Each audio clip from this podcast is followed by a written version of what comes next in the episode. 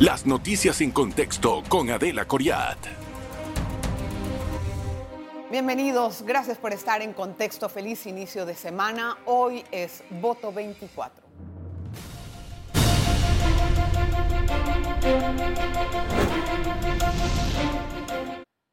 Y ya empieza la campaña política en escasos días. Hay alianzas que tienen posiciones muy bien definidas sobre qué es lo que harán. Es un ejemplo la de el PRD y Molirena. ¿Cuál es la posición en algunos asuntos? Obviamente que todavía no conocemos todas las propuestas que tienen que darnos los candidatos. Vamos a conversar hoy con la vicepresidenta del Molirena, Judy Meana, que nos va a acompañar en nuestro programa. Le voy a dar la más cordial bienvenida. Gracias por estar, Judy, bienvenida. Gracias, por estar con nosotros. Bueno, eh, una situación importante es eh, conocer cuáles van a ser las propuestas de los partidos políticos. Posiciones ya empezamos a conocer. Por ejemplo, algunos no quieren minería, ustedes sí quieren minería, ya lo han dicho, el vicepresidente se ha ido de frente diciendo que ellos están dispuestos a reactivar la minería. Que estamos dispuestos a hacer una consulta para saber para reactivar si los panameños quieren la minería. Ok, esa es una posición, por ejemplo. Sí. Eh, y esa es una posición que hasta cierto punto llama la atención. Por la crisis que hubo en noviembre, en el sentido de que mucha gente salió en rechazo, no hubo un control o un manejo de la crisis, a opinión de esta humilde servidora, correcto, porque el país se paralizó un mes entero. ¿Por qué el PRD y el Molirena piensan que deben de consultar al público? Porque tenemos un tesoro que el país puede aprovechar, pero viendo la crisis que ocurrió, es importante consultar. No es que la alianza, o en este caso el presidente, va a imponer. El candidato José Gabriel Carrizo ha dicho que de llegar a la presidencia se hará una consulta para saber si la mayoría de los panameños desean que se reactive la mina. Esa bajo una figura de nacionalizarla, ¿no? Que el mayor provecho sea para Panamá. Esa fue una de las ideas que salió cuando estaba la crisis. Justamente se metió un recurso en la asamblea y después se retiró. ¿Esa fue la idea del vicepresidente en ese momento?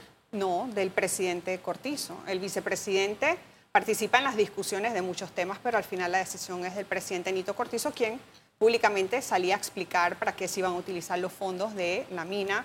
Eh, luego se trató de hacer un referéndum, pero se tuvo que echar para atrás porque eh, supimos ¿no? que, que era eh, no daban los tiempos y el Tribunal Electoral también salió a explicar. Porque me llama la atención que se retoma ahorita como una de las propuestas que quería hacer el vicepresidente cuando antes no se logró concretar y entonces hacían una cosa, la sacaban, luego metían otra cosa, la quitaban, como que estaban, podríamos decir, tanteando el panorama de acuerdo a lo que hacían.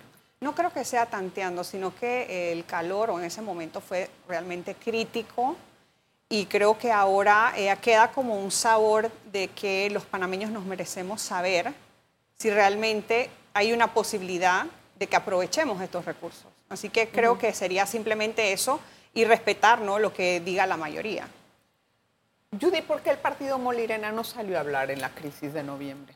Bueno, hay liderazgos específicos del Molirena y la mayoría están en la Asamblea creo que eh, sus posiciones fueron vistas ¿no? en las transmisiones de los debates y creo que eso es una manera de expresarse, ¿no? Eh, Corina Cano, Pancho Alemán, Miguel Fanovich, que en muchas ocasiones tiene posiciones contrarias a la de la bancada y que demuestra ¿no? la, democracia que hay en cuanto a, a, que cada uno puede tener su criterio en diferentes temas. Pero creo que en ese momento yo sí vi que en cierto modo hasta hubo una especie de cautela, por decirlo así. No es un silencio, sino que viendo la situación como estaba, la violencia que en algunos puntos se generaba, lo, peligroso que fue cerrar las vías principales, poniendo en riesgo la salud alimentaria, la vida de muchas personas, creo que había que tener mucha prudencia porque estábamos ante un escenario que realmente parecía que, se podía salir hasta de control. ¿no? esa prudencia fue interpretada como falta de liderazgo, como falta de consejo, como falta de atención hacia la ciudadanía. Se veía un presidente, y lo digo en forma constructiva, no en reclamo, se veía un presidente que salía a dar un mensaje de dos minutos, tres minutos y se, se ausentaba después. Corrían otra vez los hechos, cerrado acá, cerrado allá, no podíamos trabajar, todo eso. Salía otra vez él, daba otro mensaje. Nunca lo vimos acuerpado en las calles con sus ministros. ¿No crees que hubiera sido menos dramático todo si el presidente agarrara el taburete de la, de la presidencia y se hubiera ido a sentar en la carretera con la gente para hablar acerca de lo que estaba pasando y escuchar a la población? Lo que pude ver y lo que entiendo, y vimos a un ministro de gobierno actuando, y es, importante destacar la figura de los gobernadores también, algunos alcaldes. Quizá a nivel local no sabemos si no fueron transmitidos, pero sí había una activación de ellos y, y el papel de la fuerza pública también, ¿no? Que, que en su momento eh, hubo, hubo como una especie de, de, ya estaba totalmente desbordado, ¿no? La situación para, para el mismo manejo, porque ya había respuestas por parte de algunos sectores con piedras, los manifestantes bloqueando las avenidas. Así que era una situación donde creo que lo que se puso de primero era salvaguardar las vidas, porque cuando tienes un cierre de calle, tú no sabes, eh, hay una línea muy delgada. Pero cuando va un presidente a hablar, este es un país presidencialista, meramente presidencial, todo el mundo tiene un cierre de agua, que venga el presidente y me lo arregle. Tiene una calle mal, que venga el presidente. O sea, siempre aquí llaman al presidente para todo. No existe para la población. Hay que empoderar a los gobernadores. Sí, bueno, o, a los ministros, ¿no? A los, ministros yo lo viví en la gobernación, por lo menos. Algo muy clave, por lo menos en la pandemia, a mí me tocó abrir muchos cierres de calles, si recuerdas, y, violentos en algunas ocasiones. Y mi, y mi fuerza de apoyo era la Policía Nacional. La Policía eh, Nacional maneja mucha información de inteligencia en el sentido de que sabe cuándo se está moviendo algo eh, extraño en, los barrios, conoce cuáles son también las quejas de, de las comunidades y tienen la, posibilidad de informar a la autoridad para que uno pueda ir a dialogar. Creo que eso es un ejercicio que se puede implementar y una de las propuestas que, que Gaby Carrizo ha estado manifestando a través de los medios es poner sanciones más enérgicas. Principalmente porque no es meterse con el derecho a protesta, es que tú afectes derechos de terceros y en este caso atentes contra la vida. Hay muchas maneras de protestar y creo que empoderando también a las juntas comunales, a la alcaldía, para que haya más diálogo en las comunidades, se pueda prevenir que se caigan hechos violentos. Tengo que hacer una pausa. Judy, eh, tomo esas palabras como reflexión para entrar en el próximo bloque. Por favor, quédese con nosotros.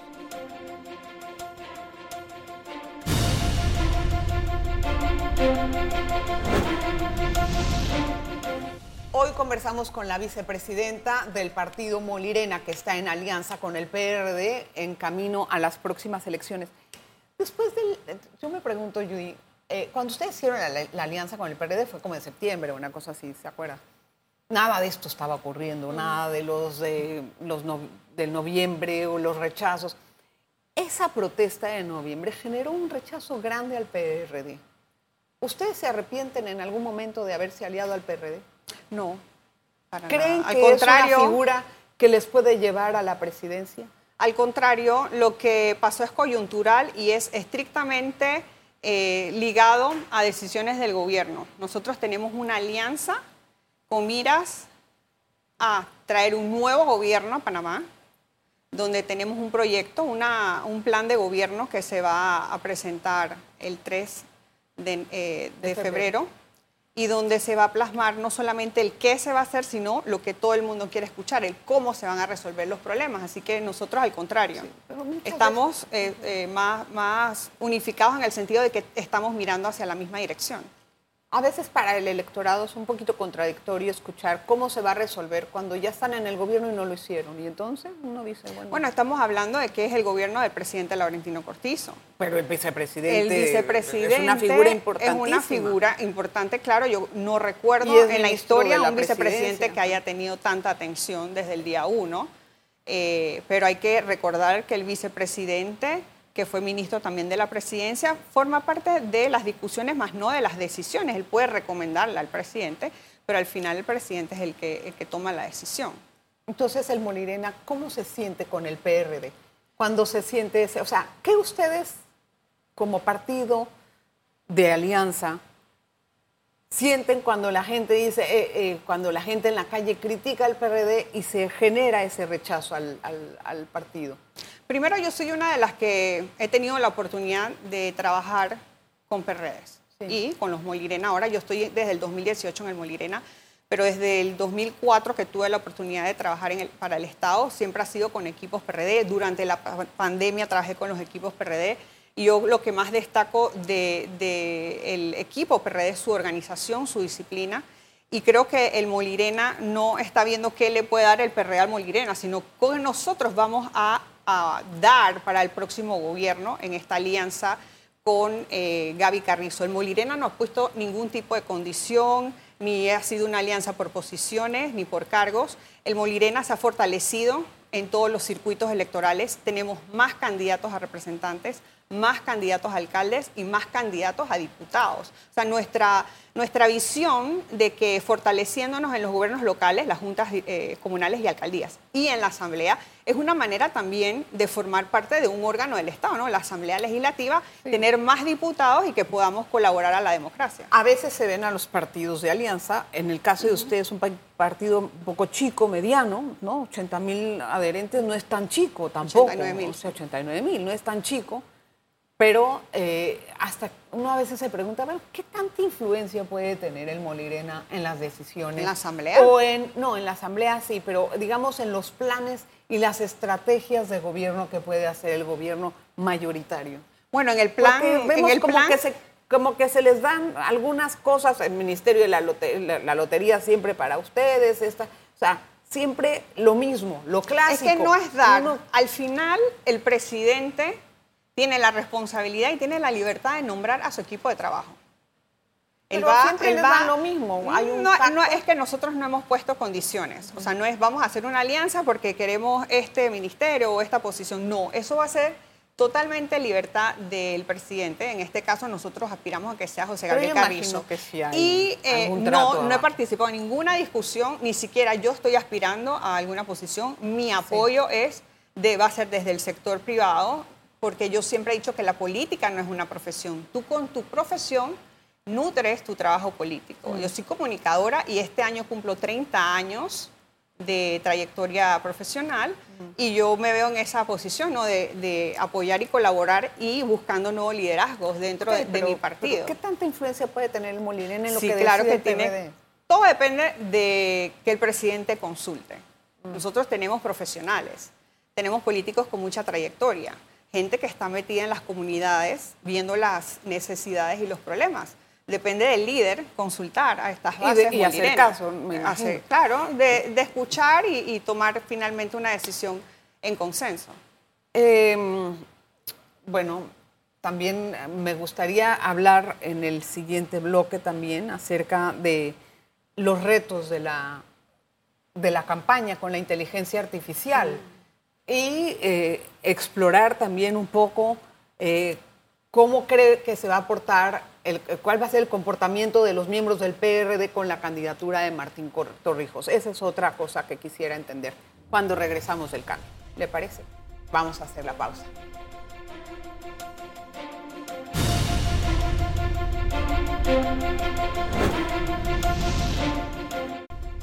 Gracias por estar en sintonía de En Contexto y conversamos con Judy Meana. Y eh, hablábamos antes de salir al cambio comercial.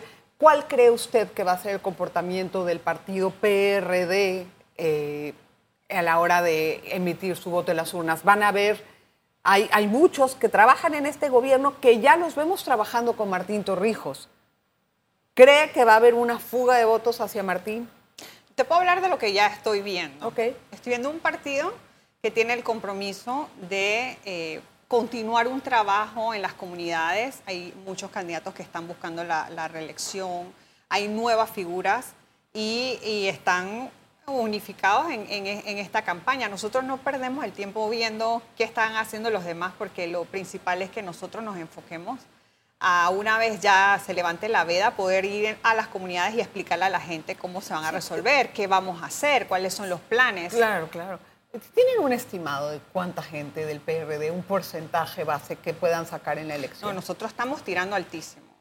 ¿Cómo cuánto? Sí, nosotros estamos viendo que la, la, fortaleza es precisamente que el PRD vota PRD y el candidato del PRD es Gaby Carrizo.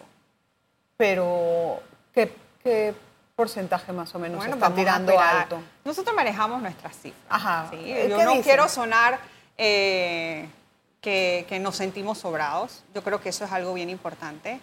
Pero le ganan según sus cifras a nosotros no, a Martinelli. Nosotros tenemos varios escenarios, tenemos varios escenarios, pero yo creo que lo principal es que el candidato esté enfocado en, transmitir al, electorado. Hay muchos indecisos también, así que nosotros no escatimamos que tenemos que llegarle a todo el que, el que quiera escuchar nuestra propuesta, no solamente al PRD, pero sí ha sido una campaña básicamente que Primero se subsanaron muchas situaciones al interno porque se vino, vinieron de unas primarias donde hubo una participación altísima. Igualmente, en nosotros en Molirena tuvimos nuestras elecciones de convencionales que tuvo una participación de 100% y fuimos los primeros en hacer una alianza política. Así que hemos dado los pasos de manera segura porque los demás demoraron más tiempo en hacer sus alianzas. Nosotros la hicimos, eh, fuimos la primera. Bueno, ustedes tienen sus cifras, son muy respetadas, hay que tener una base de ellas, como no las no conozco. debe estar confiado, yo no creo las que conozco, uno tiene, no, no puedo hablar, tiene que, bueno, se ha publicado muchas, se publican encuestas, que si va de Pero, pero no sabemos qué, encuestas son, quién las pagó, esas cosas no, como yo creo que, al final, al final es, es cómo se van a transmitir las ideas, quién va a vender eh, o transmitir, mejor dicho, esperanza y, que se vea realmente propuestas concretas, queremos, ¿no? reales. Queremos gente que no nos estén echando cuentos. Eh, no echar cuentos, estoy eh, totalmente de acuerdo contigo. Judy, desde la vez que hubo este incidente con la colega Flor Mizrachi, nuestra colega, porque usted es periodista igual, usted no ha tenido la oportunidad de decir qué fue lo que pasó. Y a mí me gustaría saber si usted tiene algo que decir acerca de ese tuit. ¿Focarrón era? es una palabra, es una palabra que se utiliza en Colón yo la recuerdo desde los años 80, que es algo que está malo, pues. Eso se dice en Colón, está ¿Qué le dolió? ¿Qué le dolió Mira, eh, yo conozco a Flor y siempre le he tenido un cariño. Yo reconozco que realmente Mucha gente incluso pensaba que era inteligencia artificial, que era un meme o que me habían hackeado la cuenta porque no, no, no era o no es mi estilo. Pero yo sí tengo que reconocer que yo lo hice conscientemente y con, con mucho dolor porque yo sí he notado eh, algunos comentarios a través de, de, esa, de ese espacio de, del knockout en el cual yo he participado muchas veces o en las glosas de la prensa queriendo desconocer mi trayectoria profesional. Yo trabajo desde los 18 años, a los 19 años empecé en las comunicaciones, he sido directora de información en varios eh, ministerios, he sido vicepresidenta de una bolsa de diamantes, como que he sido ganadora del Premio Nacional de Periodismo. Entonces veo esta entrevista de Santa Claus y realmente me dolió muchísimo porque yo creo que que entre colegas, y no solamente entre colegas, yo entiendo que soy una figura pública y se dice que los políticos tenemos que aguantar lo que sea. Yo no estoy de acuerdo que hay que aguantar lo que sea. sé que no fue la manera. O sea, la forma me en que encontré a Flor y nos saludamos. Pero a, mí, a mí en lo personal, claro, fue muy fuerte. Me sorprendió mucho la forma en cómo respondió. Algunos dicen que usted estaba pasada de copas. Mira, Otros por la hora que contestó. Yo soy donante de sangre, donante de plasma. Era Navidad. Me quedé en una fiesta con mis amigas y mis, mis vecinos eh, de forma familiar y cantamos karaoke. La pasamos súper bien. Y a mí me entró, me fue entrando como, como un, un sentimiento de rabia que yo le recomiendo a todos aquellos que están corriendo. Yo no estoy aspirando a ningún cargo de, de posición que, no, bueno, siempre decimos no se metan con los periodistas. Y realmente eso yo lo tiré a título de que me tenía bastante hastiada ya. Y, yo sé que fue fuerte. no, se arrepiente de nada fuerte. De lo que escribió. No, yo le pido disculpas porque al final yo creo que uno no se debe burlar de los defectos de la gente. Eso, eso fue lo que a mí más me, me, dije, no, no me debo burlar de los defectos de la gente. Y, bueno, yo me la encontré aquí y nos saludamos eh, bien. Y yo creo que en algún momento, claro, yo lo puedo decir aquí, no tengo ningún problema. Yo sé que estuvo fuerte, lo sé, pero creo que hay que buscar eh, un alto en que cuando tú vas a hablar de alguien, no puedes desconocer su trayectoria o puedes llamar a la persona, pero no, no me pareció esos comentarios en algún momento pensó borrar el tweet. Decir, bueno, me yo lo había borrado, me yo lo había borrado y, y me sorprendió muchísimo que yo estoy en la red X desde el 2010. Sí. He escrito muchas cosas positivas, Gandhi, del amor, de la paz. Y ese tweet tuvo tantas vistas y he visto lo tóxico que está en las redes sociales. Usted publicó que Y es mejor yo- publicar cosas mira, vulgares para no- que le lean. No, no, yo no Eso dije fue, eso. Fue Penny Enríquez. no, no fui yo. Fue Penny Enríquez. Fue Penny que, que- que Eh, citó un tweet más bien. Ajá. Es impresionante la cantidad de gente que, que sintió como que hizo una catarsis por, por, por cómo a veces se sienten atacados. Eh, yo pienso que no fue la manera. eh, Pero estaba enojada en el momento. Sí, que estaba enojada, claro No, que sí. no, pero, no. pero no, ya, ya, ya. Eh, yo sí recomiendo que, que uno debe conversar. De verdad, yo, yo respeto mucho la profesión. Yo soy suscriptora de la prensa, siempre leo la prensa. Creo que mi trayectoria como directora de información siempre he atendido a los periodistas, siempre respondo, me avisan a última hora para ir a un programa, voy, me piden información, atiendo a Ojini Jarcia, a Rita Vázquez, Eliana Morales, a todos los, los- siempre los he atendido, a Flor también, cuando estuve en la alcaldía o de directora de información, a todos siempre le respondo. Entonces fue algo más tomado a nivel O personal. sea, lo tomó como Sí, una agresión sí, personal. pero yo entiendo que más a lo mejor- de una figura política como lo que se Sí, siente. porque es- tengo 30 años de carrera. No, no me parece. insultada en alguna Me manera. parece que es desconocer. Me parece Ahora, que es Flor, eh, eh, Flor, bueno, imagino que ella se burló de todo el mundo en ese, en ese knockout. Sí, pero mira una cosa, Delita. Eso pasó y como tú bien lo dijiste, yo no he vuelto a hablar. Así es, es. impresionante que tú haces una cosa y ya. El asunto es seguir replicando algo o si tú crees que algo está mal, ¿para qué vuelves y lo expones, verdad? No, eh, la cosa es que, eh, bueno, por ejemplo, ¿por qué yo decidí traer el tema al programa? Primero porque, Sí, porque no cuando, dije nada. cuando yo eh, hablé con usted la vez pasada que si quería hacer algún tipo de aclaración, no pudo. Sí, estaba en el interior. está en el interior y dije, bueno, Judy está ocupada. Eh, después dije, bueno, ya vamos a hablar de política, es bueno. Y yo creo que es bueno darle la oportunidad Sí, a cómo ella no, para que claro, hable y que lo sí. diga. A mí en lo personal sí me sorprendió un poquito Sí, la publicación. fuerte, claro. Las de las dos partes, no una nada más, las de sí. las dos partes, porque aquí yo no voy a tomar lados, pero sí me sorprendió. Ahora, como periodista, sí creo que es importante que elevemos el lenguaje de discusión Todos. y el contenido Claro. de nuestras discusiones Claro. para darle Claro. al público un buen soporte intelectual al momento Sí. de hacer nuestras obras. Eso ya pasó, sí. eso era la aclaración. Sí, no, la y- última pregunta que le hago, nada más antes de Y es lamentable. ¿Cómo va a unir nuevamente al Molirena? El Molirena tiene ciertas divisiones. ¿Qué va a hacer usted para juntarlos?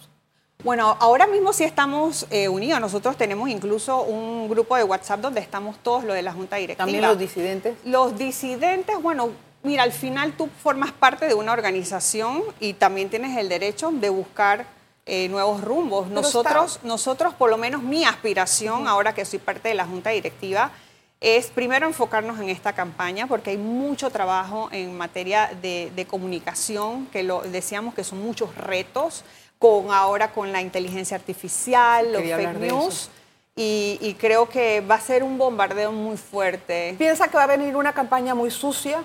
¿Cómo la Ojalá califica? no. Eh, ¿Cómo, pero ¿cómo prevé que viene esta campaña? Bueno, nosotros enfocarnos en transmitir eh, la información. Ciertamente yo creo que sí hay que estar vigilantes porque muchas veces se pueden sembrar informaciones, lo hemos visto, ¿no? Videos Sí. donde falsean voces o incluso caras y la gente Contenidos. se lo manda por WhatsApp. Y se lo Así que es bien importante y creo que el Tribunal Sí. Electoral está haciendo un buen trabajo. Eh, ya se firmó un pacto ético eh, digital y, lo importante eso- es que el, el ciudadano busque fuentes confiables, oficiales, medios de Sí. comunicación, tribunal electoral, así que creo que depende más del ciudadano. Es verdad. Y también de que no caigamos en esto. Gracias. Gracias, gracias. Adela. Gracias, felicidades por su Gracias. trayectoria. Yo no le voy a decir la mía cuántas llevo, porque Ajá, sacan la edad. Así es que ahí quedo. Gracias, gracias a usted por estar con nosotros en Contexto.